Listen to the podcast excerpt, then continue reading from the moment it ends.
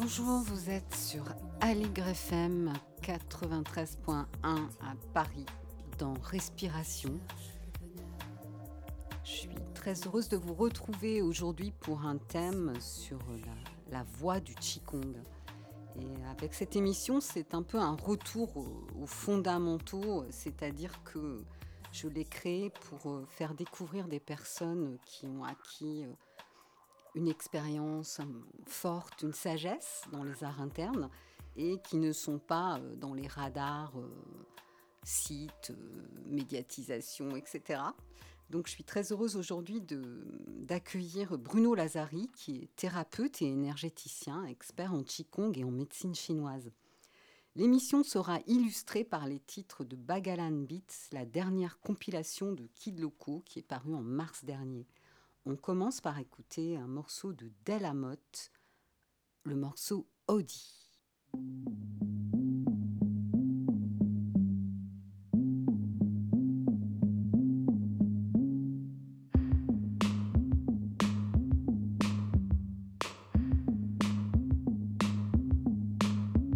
is real. Please.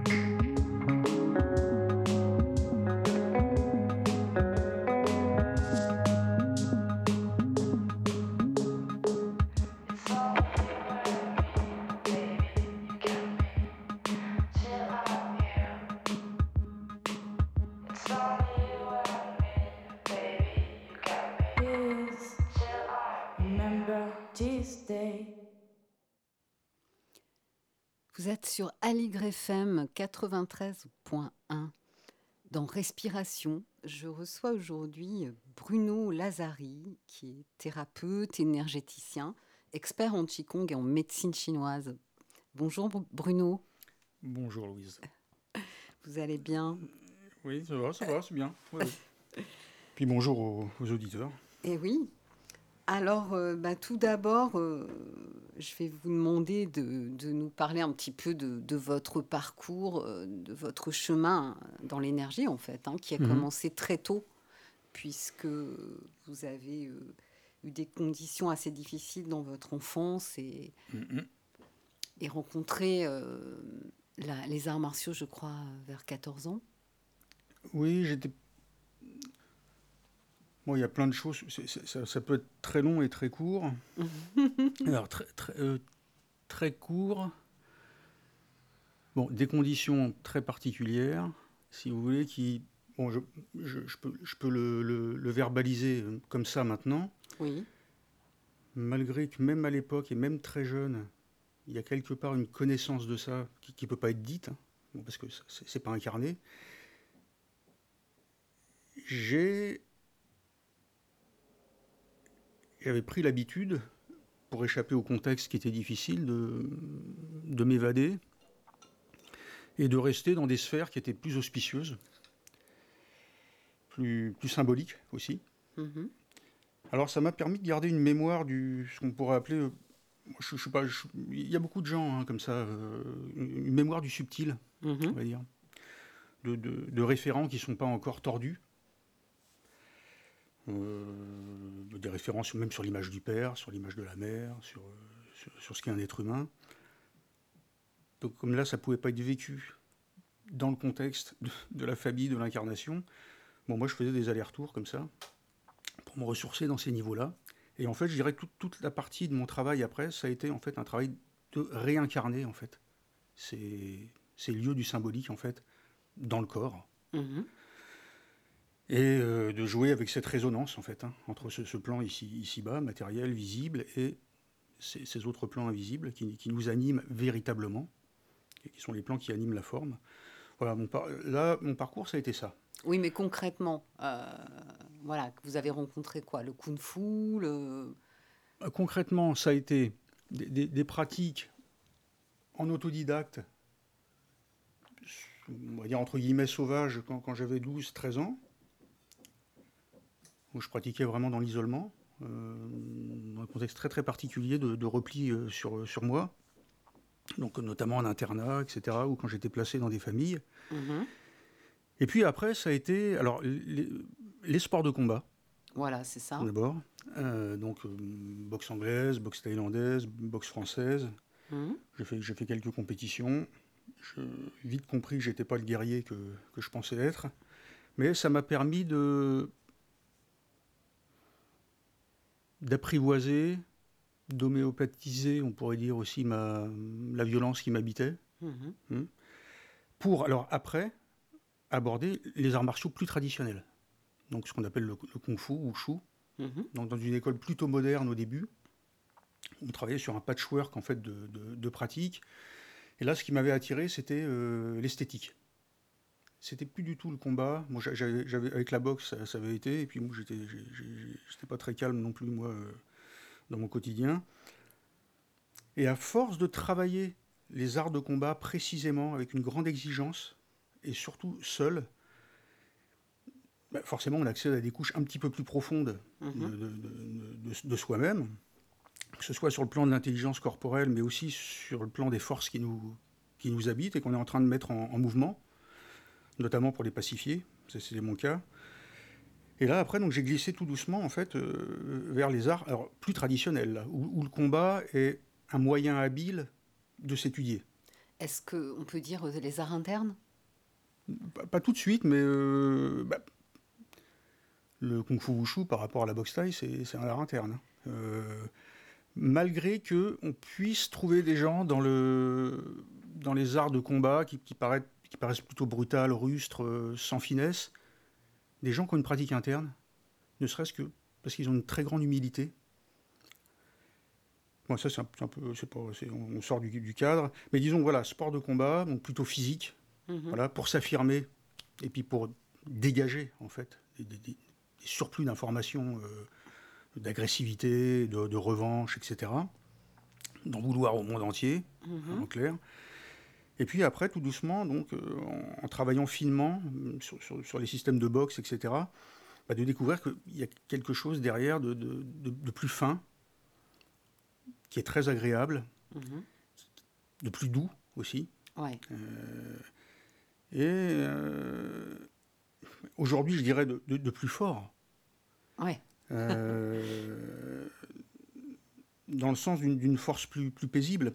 Et donc là, ça a été alors, le, kung fu wushu, plutôt moderne, et ensuite un kung fu plus traditionnel, de, qu'on appelle le kung fu Shaolin, qui, qui, est du Shaolin, du sud. Oui. Hum, voilà une école où les maîtres sont partis avant la révolution culturelle euh, en Asie du Sud-Est et travaillaient encore en fait à la totalité de, de l'art. Mmh. Et ça c'est très important parce que dans beaucoup, c'est pas une critique, hein, mais dans, beaucoup d'écoles, ou surtout quand on cherche à, commercer avec ces choses-là, on va plutôt mettre en avant ce qui est du, de l'ordre de, la demande du consommateur. Et on va mettre en avant ce qui va séduire le consommateur dans des choses qui vont être appréhendables, dans, peut-être pas dans le plaisir immédiat, mais dans un plaisir qui n'est pas trop lointain non plus. Quoi. sinon, vous videz les cours. Hein. Et là, j'ai découvert cette école où il y avait la pratique de la méditation, enfin, la pratique de la relaxation, mm-hmm.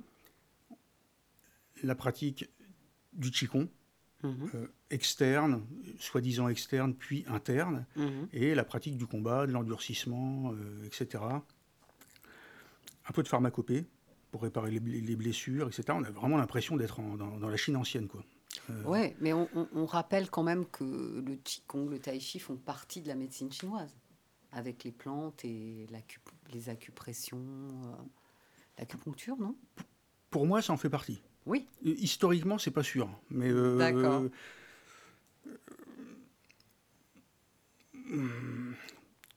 toute la science de la médecine chinoise, je ne parle pas de la médecine chinoise moderne, hein, mais mm. quand on lit les, textes anciens ou quand on a approché des gens qui avaient une pratique très très fine, tout n'a pas été découvert par euh, la compréhension ou par des expérimentations euh, en piquant par-ci par-là, en étudiant l'être humain. Il y a une grande partie en fait de, la, médecine chinoise qui est entre guillemets euh, révélée, c'est-à-dire qui vient d'une expérience intérieure et qui est formulée Intérieurement. À l'ancienne, oui, qui est, formulé à l'ancienne, c'est-à-dire sans dire ce que c'est directement, parce que sinon, on, verra dans le Qigong aussi, c'est la même chose. Si on, si on essaie de comprendre trop tôt, on se force des, images, des compréhensions qui, volent en fait une partie du chemin. Oui, qui coupent euh, cette expérience. En fait, voilà, qui vont hein. couper ce qu'on appelle une, mm. expérience de première main en fait. Où là, où là, il y a il y a toute la, toute la force du secret qui, qui, qui, se révèle à ce moment-là. Quoi. Mm. Et c'est vrai que si on, essaie de comprendre, avant de connaître, il y a une dispersion de, de, ces forces-là. Et c'est vrai que moins on connaît, plus on va essayer de tout comprendre d'un sujet. Quand on connaît, on a moins envie de comprendre, on a plutôt envie d'approfondir. Mm-hmm. Parce que le, goût de, la, de ce qui se révèle dans, dans, l'expérience est, est, unique. Voilà. Euh, c'est très précieux, là, ce que vous nous dites, là, Bruno. Bah, en fait, je dis ça parce que c'est très difficile, en fait. On est sur une émission de radio, mais c'est très, très difficile de parler d'une pratique. Bah, c'est comme si on voulait faire une émission sur le, sur le goût du miel. Oui, tout à fait. Tout à euh, fait. Bon, alors, pour des personnes qui, qui, n'ont pas goûté de miel, c'est, ça, va être, ça va être pénible, ou alors ils vont essayer de reconstruire quelque chose à partir de leur mémoire. Mais vous y arrivez. Hein, et des acquis. Ouais. Ou alors, euh, vous allez aussi avoir des gens qui ont mangé du sirop de glucose en pensant euh, manger du miel, et là, il va y avoir des, grosses interprétations. non, mais moi, c'est pour ça que je vous ai invité, parce que j'ai déjà eu une expérience assez courte. J'ai fait deux ateliers avec vous, mais dans ces moments-là, c'était, j'ai trouvé que d'abord, vous dégagiez énormément d'énergie. Moi, c'est ce qui m'intéresse quand j'étudie. J'ai besoin de sentir euh, cette transmission par la présence même. Donc, vous avez cette qualité, je trouve, exceptionnelle. Et puis, euh, vous, avez aussi euh, automatiquement développer une façon de parler de votre expérience. Ça, fait, longtemps que j'en ai pas parlé. Et vous en parlez, je trouve très bien. donc, bah, écoutez, Bruno, tout ça est passionnant. On va faire une petite pause musicale avant de, de regoûter à, vos, à vos paroles. Donc on écoute un deuxième titre extrait de la compilation Balagan Beats de Kid Loco du groupe Departure Lounge et c'est le morceau All Air Libre.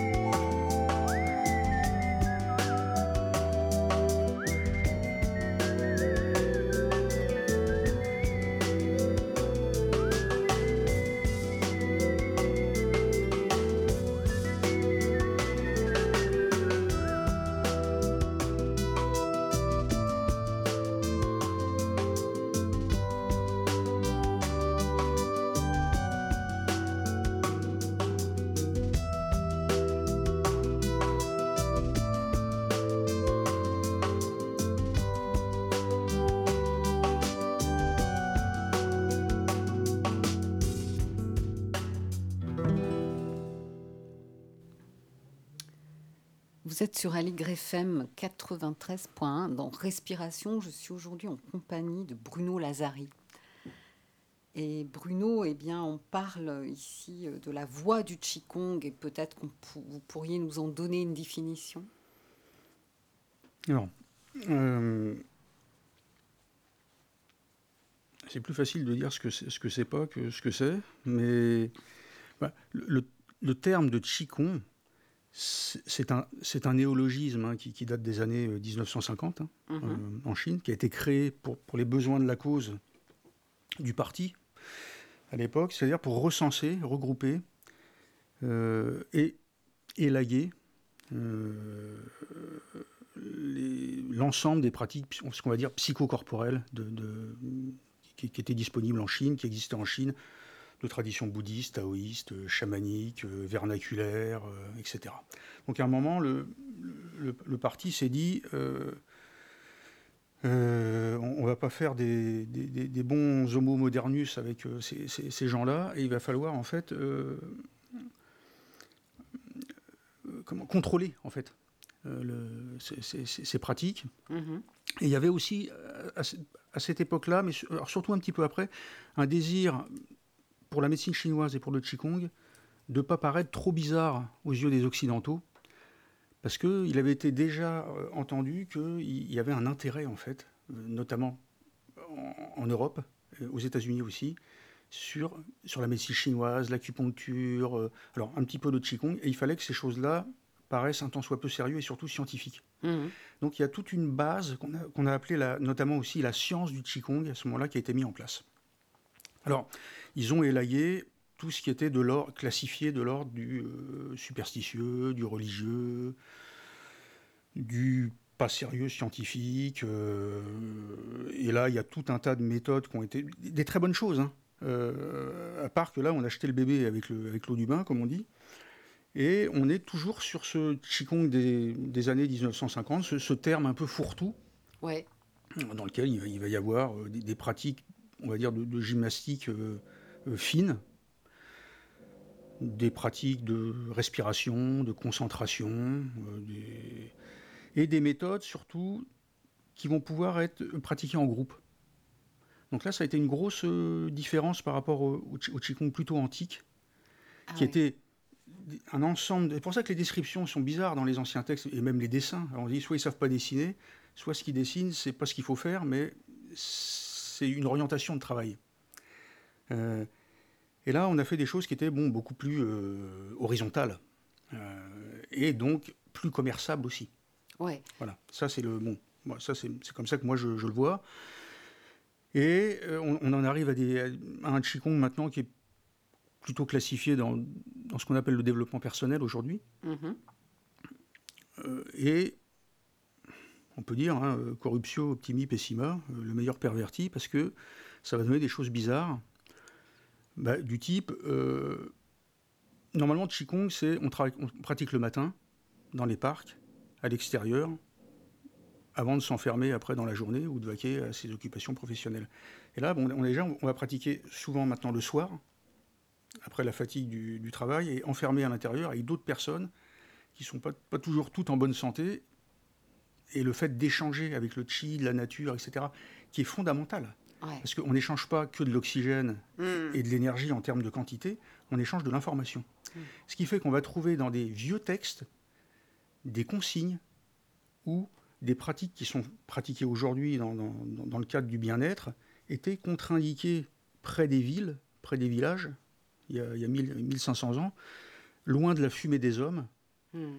pour éviter en fait de, de travailler avec des forces qui sont euh, coagulantes, obscures, etc. Hmm. Donc ça, c'est juste... Euh, c'est très intéressant ce que vous dites. moi, ça me tient à cœur, ça. Ah ouais, c'est très euh, intéressant. Parce que tout à l'heure, j'avais, entendu ce que vous disiez sur l'importance d'une pratique seule, et euh, ce qui, me paraît intéressante aussi pour progresser. alors, ça, c'est la, grosse. Enfin, j'ai beaucoup, beaucoup enseigné à une époque, là, ça fait plus de, Ça fait 15 ans quasiment que je le fais plus, mais.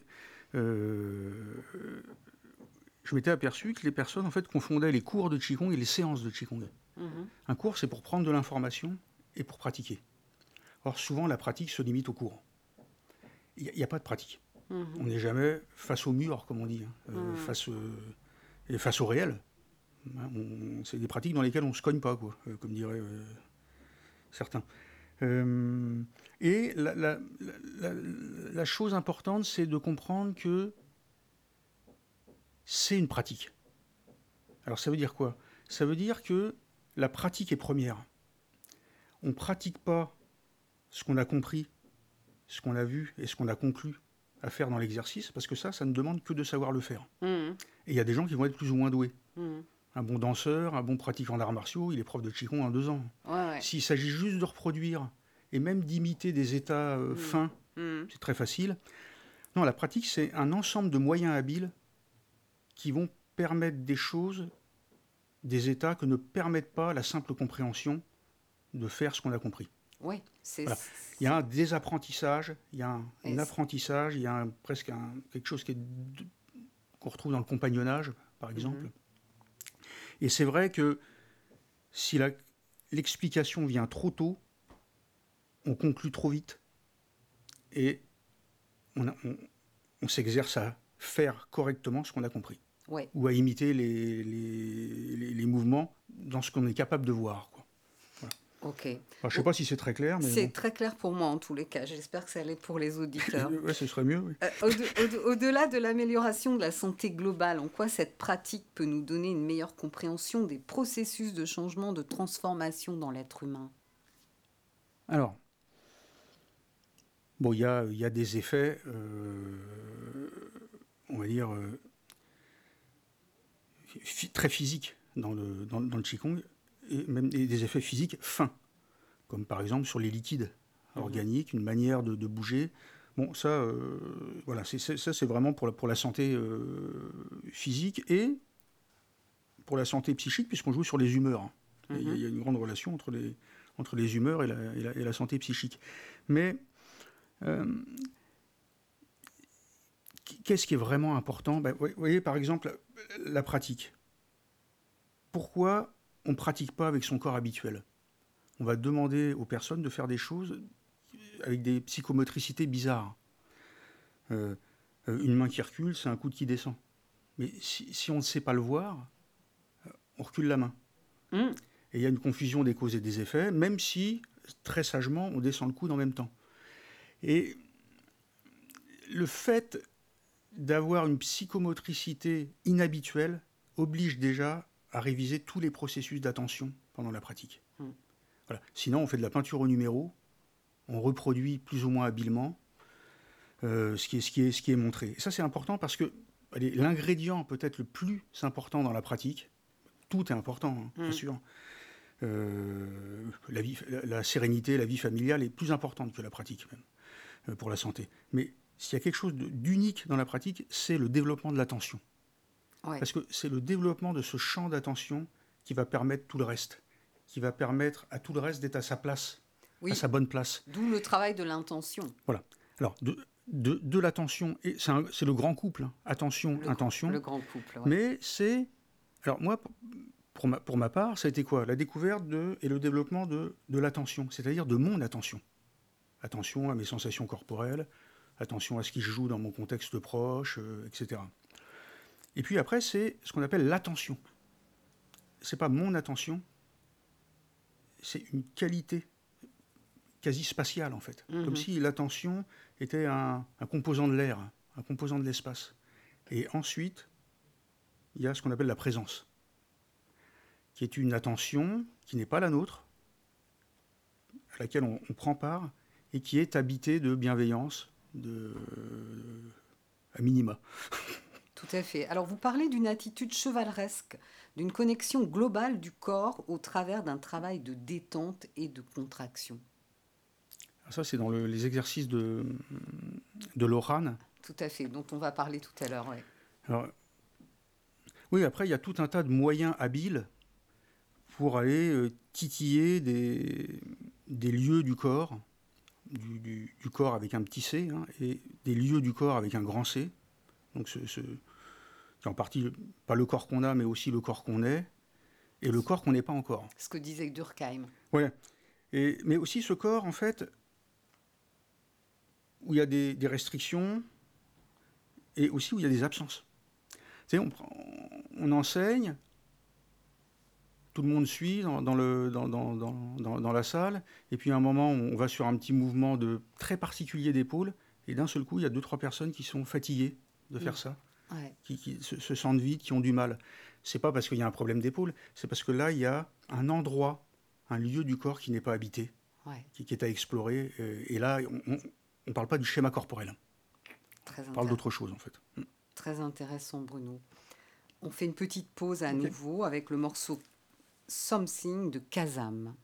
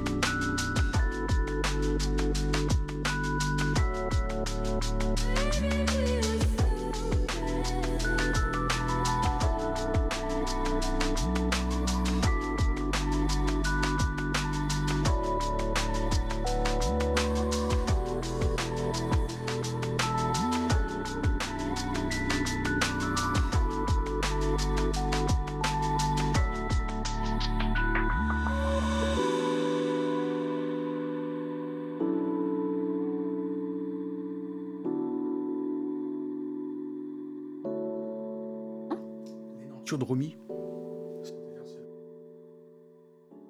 Traditionnel, on fait un chemin à l'envers en fait. Vous êtes sur Aligre FM 93.1.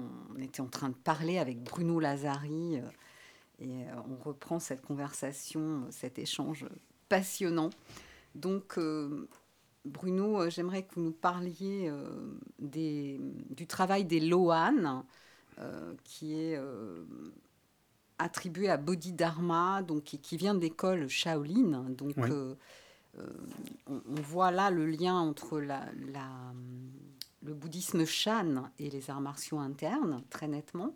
Donc, je vous raconte juste l'histoire des Lohan, et puis euh, ensuite, Bruno, vous, allez commenter un peu ce, ce, ce, ce travail donc sur la transformation des muscles et tendons. Le Lohan est représenté comme un bandit errant menant une existence basée sur la ruse, le mensonge et le vol. Secouru par un moine pendant une période difficile, il est touché par la générosité de ce dernier et prend conscience de sa conduite. Il choisit donc de réorienter complètement son existence en s'appuyant à la fois sur l'étude des textes philosophiques religieux, sur la méditation, shan, et la pratique d'exercices corporels. Ouais. Alors, explication de texte. Euh, bah, la grande découverte là-dedans, c'est déjà qu'il y a eu la pratique, en fait. Le, chemin démarre parce qu'il y a une, exigence, une, urgence intérieure, une demande intérieure. Mmh. C'est-à-dire que là, il ne va pas pratiquer le Qigong pour, euh, parce que c'est à la mode et mais parce que pour lui, c'est vital. Hmm. Voilà. Euh, alors, la, pratique des, les exercices de, transformation des, des on, trouve des formes plus modernes hein, qu'on a appelées exercices de transformation des muscles et des tendons. Oui. Que moi, je préfère pas traduire, mais interpréter par exercice de transformation de soi par le travail des muscles et des tendons.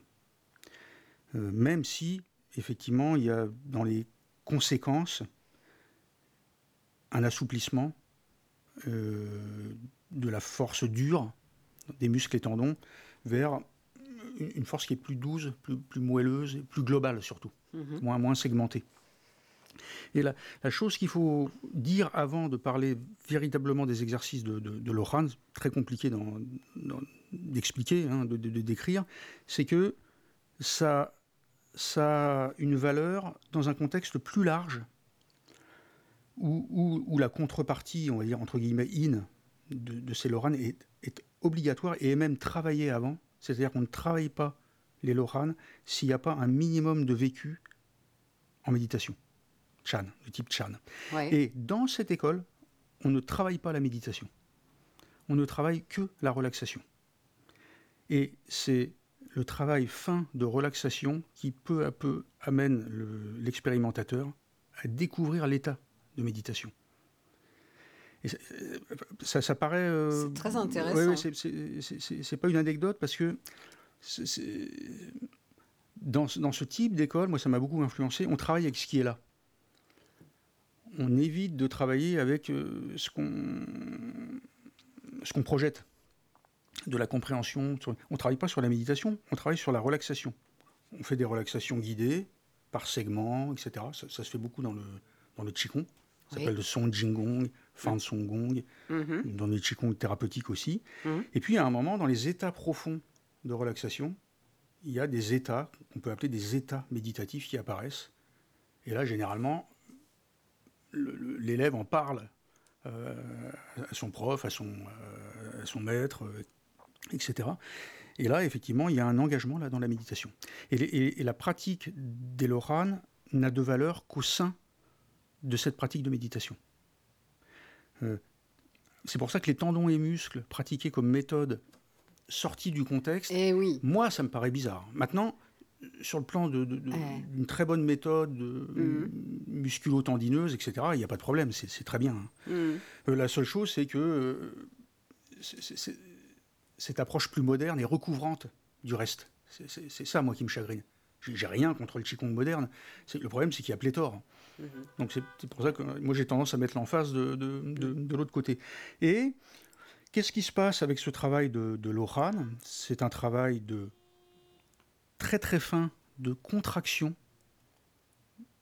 Même le terme ne convient pas, parce qu'il y a même ce qu'on appelle des, contractions ouvertes. Mhm. Des, contractions avec des forces qui pénètrent vers l'os et qui en même temps ouvrent sur la peau, dans deux directions de force, et même dans huit directions de force euh, à la fois, qui visent à mettre à jour sur les tendons, les muscles, qu'on pourrait appeler euh, dans d'autres écoles la cuirasse, Mhm. musculaire, même, peut-être même la cuirasse caractérielle. Donc on met à jour des ordres de défense pulsionnelle du territoire. Donc il y a tout un travail. Si on n'a pas combattu, si on n'est pas capable de mettre à jour des, forces vitales de défense du territoire, on ne peut pas pratiquer l'oran. Mhm. Sinon, on va juste faire de la gym. Donc dans le Loran, on met en œuvre ces ordres de défense sur la, sur la tunique tendino-musculaire mhm. pour pouvoir la transformer en bienveillance. Magnifique. c'est ça, bon, alors, c'est, un programme. Hein, euh. oui. Mais voilà ce que c'est en partie, mais c'est aussi une méthode de globalisation du corps dans toutes les directions de force de, de, l'espace. C'est des méthodes aussi qui sont très proches de ce qu'on appelle la chemise de fer. Mhm. Et on, il y a une pratique qui est très complexe. C'est pas évident, là. Je ne sais pas si ça suffit d'éclairer euh, ça comme ça. C'est intéressant euh, d'avoir ce retour-là. Et euh, en tous les cas, euh, y a-t-il la position de l'arbre aussi qui est pratiquée Oui. Est-ce qu'elle est complémentaire avec la méditation assise ah Oui, oui, c'est bien ce, que je, voilà, dont je me rends compte. Voilà. quand, je, quand j'ai effectivement, là, quand, quand, je, quand je parlais de méditation, là, de, relaxation et de méditation, c'était assis, couché, debout, en marchant. Ah oui, dans les, dans les quatre attitudes. Hum, hum, hum, plus principalement assis et debout mmh. pour, l'art martial. Mmh. Mais euh, dans les périodes de fatigue, de récupération, sur des exercices, on peut faire aussi souvent allongé. Mmh. en marchant, en déambulation, c'est ce qu'on retrouve dans euh, le Samatha Vipassana. Euh, Ou dans le Zen, on a une marche en Kihin. tout à fait. c'est très proche. Hein, alors là, on a des, des, méthodes de, dites de l'arbre, de la posture en pilier, qui sont très très simples dans cette école-là. Il n'y a pas toute cette complexité de, de, spirales, euh, etc. Les spirales viennent avec le souffle. On ne commence pas par la fin. Voilà, là, ça ne vient pas de moi, mais c'est vraiment le terme qui est utilisé dans cette mmh. école. On travaille carré, et ça devient rond avec, le, avec l'arrivée du souffle. Mmh. Quand le vent se lève dans les, dans les voiles, effectivement, il y a de la rondeur qui, qui, apparaît, mais on ne le fait pas avant. on n'imite pas le résultat. D'accord. Euh, ah, c'est pas des méthodes euh, hyper commerciales, ça. C'est très engageant. Eh ouais, voilà, ça, demande du temps. Voilà. Il, y a, il, faut avoir un champ d'attention qui soit bien établi, parce qu'il y a tout un tas d'éléments qui vont surgir, qui vont bouger dans ces pratiques. Et si l'attention n'est pas placée, on, on fait sortir la vapeur de la casserole avec le couvercle ouvert. Quoi. Mmh et on ne récupère pas les, les, vapeurs subtiles. Quoi. Donc la tension, c'est en fait une bonne structure. une droiture dans la structure. Voilà. oui, mais alors voilà. Ça, ça c'est un truc qui est, important pour moi hein, dans, dans, le travail de Qigong. Le schéma corporel, c'est une chose. Moi, j'appelle ça le corps avec un, petit C. Hein. Ce n'est mhm. pas, péjoratif non plus. Mais... Et puis, il y a ce qu'on appelle le corps avec un grand C. Mhm. Mais il ne faut pas confondre les deux. C'est pas parce qu'on se tient droit qu'on est droit. C'est pas parce qu'on se tient droit, aligné, etc., la colonne vertébrale, les deux pieds sur le sol, etc., mhm. qu'on est aligné intérieurement et qu'on est connecté. Et c'est pas parce qu'on est souple ou qu'on bouge de manière fluide qu'on est forcément fluide à l'intérieur. Et là, pour moi, c'est une grande tromperie dans le, dans le milieu du, mmh. notamment du Qigong. Mmh. Dans, le milieu des arts martiaux sérieux, c'est plus difficile que ça parce que là, il y a le, il y a, le combat qui, qui, généralement met, les gens d'accord sur le, sur le niveau. Mmh. Quoique. Bah oui, vas-y. Euh... Ouais, mais c'est très, très intéressant parce qu'en fait, euh, l'éclairage que vous donnez est, la, nécessité de réellement de profondeur dans la pratique. ça, c'est ce qu'on appelle la, confusion des causes et des effets. Mhm. on confond les effets et les, et les causes. Mhm. Et ça, c'est une grande, une grande source d'erreur, en fait. Ok. Alors, Merci. On, va, on va revenir sur, on va continuer cette, euh, cet échange passionnant. Et en attendant une petite euh, pause musicale, Mr. Scruff, le morceau Bernard Shuffle.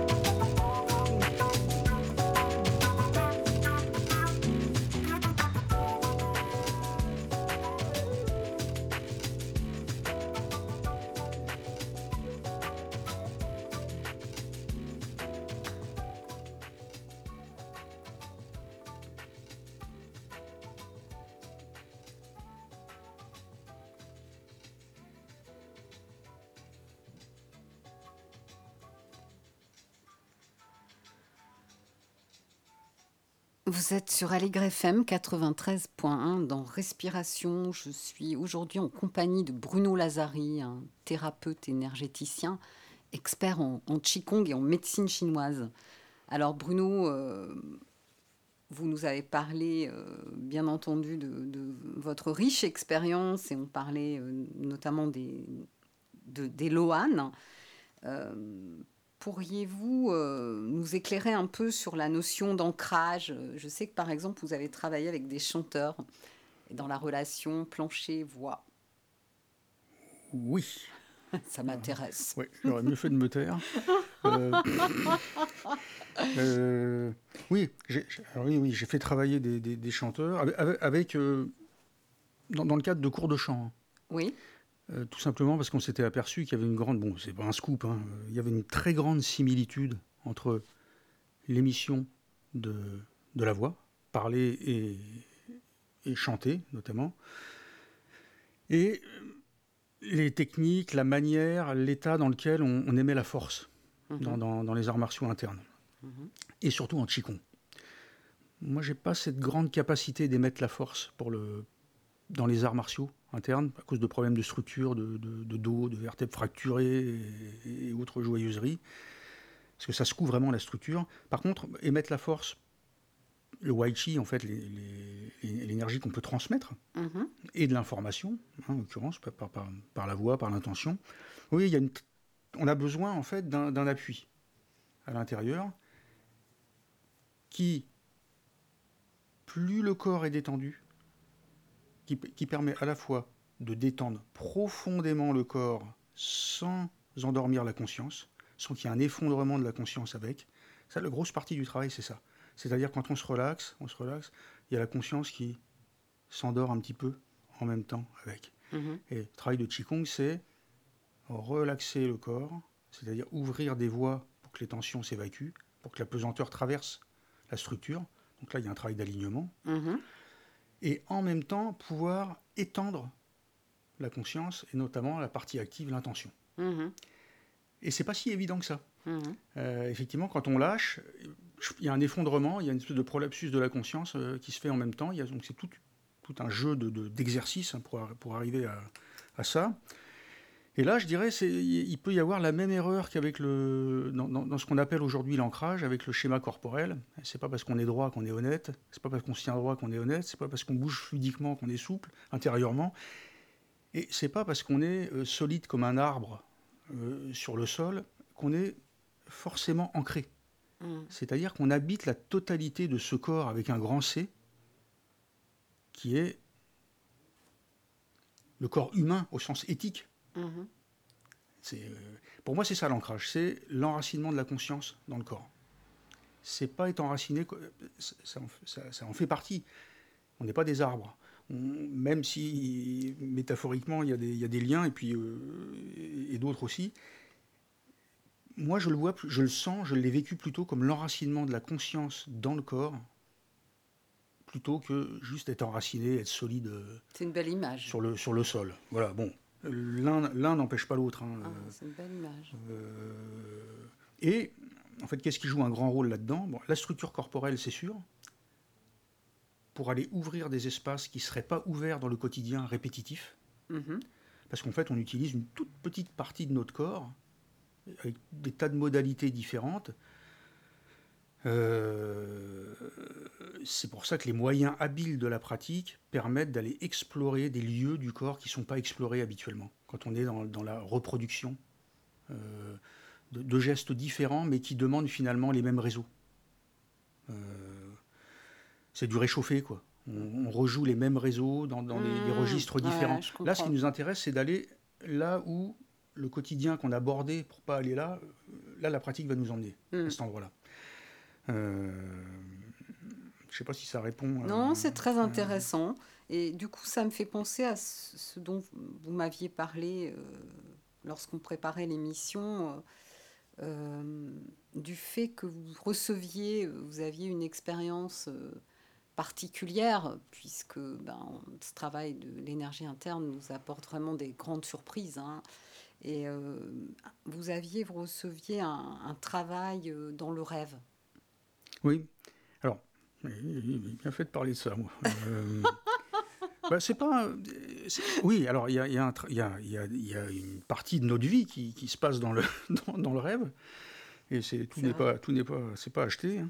Mais non, là, là c'est vraiment une technique de Qigong que, que, j'avais travaillé avec un, avec un maître chinois, qui est très proche du rêve lucide.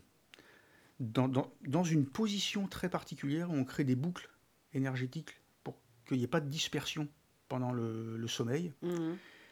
Et on s'entraîne peu à peu à pratiquer des exercices que l'on pratique euh, physiquement, hein, enfin avec participation du, du, corps, dans le rêve. Mmh. Et j'ai eu une expérience, euh, bah c'est celle dont, dont, dont, je vous ai parlé, Louise, c'est que euh, à une époque, je pratiquais beaucoup cette méthode, et donc je, je m'endormais en pratiquant la méthode adéquate pour partir dans le rêve en Qigong. Ouais. Et puis là, j'ai des, des, alliés, en fait, des, des, ça fait un peu, un peu allumé de dire ça, mais bon, des, maîtres. Mmh. Euh, je j'élabore pas sur le fait est-ce que c'est en dehors de moi, est-ce que c'est quelque chose qui joue à l'intérieur, peu, peu, importe. Hein. Et là, ce, vieux japonais, euh, ce vieux papy japonais me fait goûter en fait un, un petit morceau de miel qui, qui rentre comme une espèce de lumière dorée dans le corps du rêve. Dans le corps du rêve. C'est magnifique. Et provoque un, une suite de mouvements de, de, de Qigong, Qigong que je pratique toujours. Ouais. Et là, en pratiquant, je, ça y est, là, je me rends compte que je suis en train de pratiquer dans le rêve. Donc là, il y a un rêve lucide. Et donc, je me réveille, j'ouvre hmm. les yeux et je suis assis au bord du lit en train de pratiquer physiquement. C'est extraordinaire. Et, ça, ça, a donné un. Alors là, pour le coup, ça donne un enracinement de, de du, du, geste, on va dire, hein, de, de, tout le, de tout le contenant et de tout le contenu qui est, euh, qui, qui, est ce qu'on appelle, qui s'est fait dans un instant favorable. Quoi. Oui, donc c'est bien ce que je disais, vous aviez un parcours quand même exceptionnel. Oh, et cela nous, nous, cette expérience-là est vraiment euh, quand même assez rare. Et euh, pour moi, bien entendu, qui reçoit des chamans ici, et puis on sait bien le lien euh, des arts martiaux internes avec le chamanisme, le fait d'avoir des alliés n'est pas quelque chose de barré. Donc merci beaucoup pour ce partage, Bruno. Donc euh, aujourd'hui, pour euh, avoir un petit peu de vos nouvelles sur le, podcast. Juste une chose, oui, si je peux me permettre, j'ai pas un parcours exceptionnel. Là, c'est parce qu'on a, on a, parlé de la partie exceptionnelle de mon parcours. Très bien. c'est pas pareil. C'est tout à fait juste, Bruno. Merci pour cette. Oui, oui parce qu'il n'y a, pas que ça. non, mais c'est moi qui. qui non, je plaisante. C'est pas vous qui. Je sais que vous êtes absolument. Euh, euh, humble, mais c'était ma lecture, c'était voilà, mon ressenti. Mais euh, ok, donc euh, sur le podcast de l'émission, on mettra l'adresse de votre blog si, pour les, auditeurs qui souhaitent pouvoir rester en relation avec vous. Vraiment un grand merci pour votre venue et, ce partage qui, qui, en tous les cas, moi, m'a passionné et j'espère qu'il a passionné nos auditeurs. Bah c'est moi qui vous remercie. On, termine avec un, morceau qui amène un peu euh, une idée de fête, de soleil, euh, l'été. DJ Spina, Baya Blues, toujours euh, un morceau extrait de la compilation Balagan Beats de Kid Loco.